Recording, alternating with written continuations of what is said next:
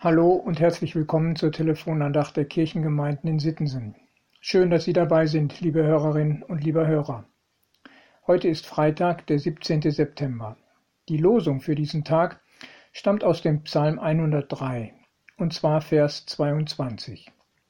Lobet den Herrn, alle seine Werke, an allen Orten seiner Herrschaft. Lobe den Herrn, meine Seele. Der Psalm 103 ist ja ein Loblied auf Gottes Güte und Barmherzigkeit. Immer wieder wird die eigene Seele aufgefordert, Gott zu loben und nicht zu vergessen, was er Gutes getan hat. Der Beter erinnert sich somit selbst und ermahnt sich quasi, über das, was Gott ihm schenkt und ihn erfahren lässt, nicht gedankenlos hinwegzugehen. Es hat mal jemand gesagt, wer gedankenlos lebt, wird den Dank los. Also, Gott danken und loben. Es gibt genug Grund dafür, wenn wir uns immer wieder Gedanken machen und uns bewusst werden, was wir mit Gott erleben. Soweit, so gut. Was der Psalm als Lied oder Gebet aussagt, ist eigentlich ganz gut zu verstehen. Aber was hat es mit Vers 22, der Losung für heute, auf sich? Da motiviert der Beter nicht sich selbst, indem er seine Seele ermuntert, Gott zu loben, da ist eigenartigerweise von Werken die Rede, die zum Lob aufgefordert werden. Liebe Hörerinnen und liebe Hörer, vielleicht haben Sie auch die Frage, wie soll das gehen? Wie können denn Werke Gott loben? Wie ist das denn zu erklären? Wenn ich versuche, das zu verstehen, dann muss ich an etwas denken, was Jesus seinen Jüngern sagte.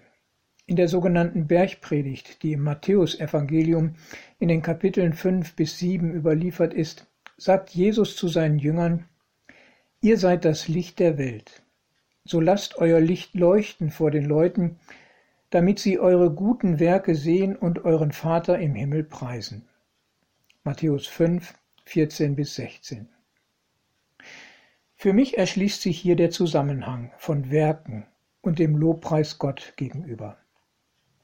Das ist ja das Überraschende an Jesu Worten, die guten Werke auf der Seite der Jünger führen nicht zu ihrem Lob, vielmehr wird Gott gelobt. Erstaunlich, nicht wahr?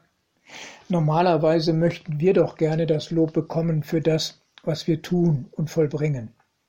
Doch Jesus sieht es anders. Da, wo etwas aufleuchtet im Leben der Jünger, etwas sichtbar wird von ihrer Beziehung zu Jesus, fangen Menschen an, Gott dafür zu loben.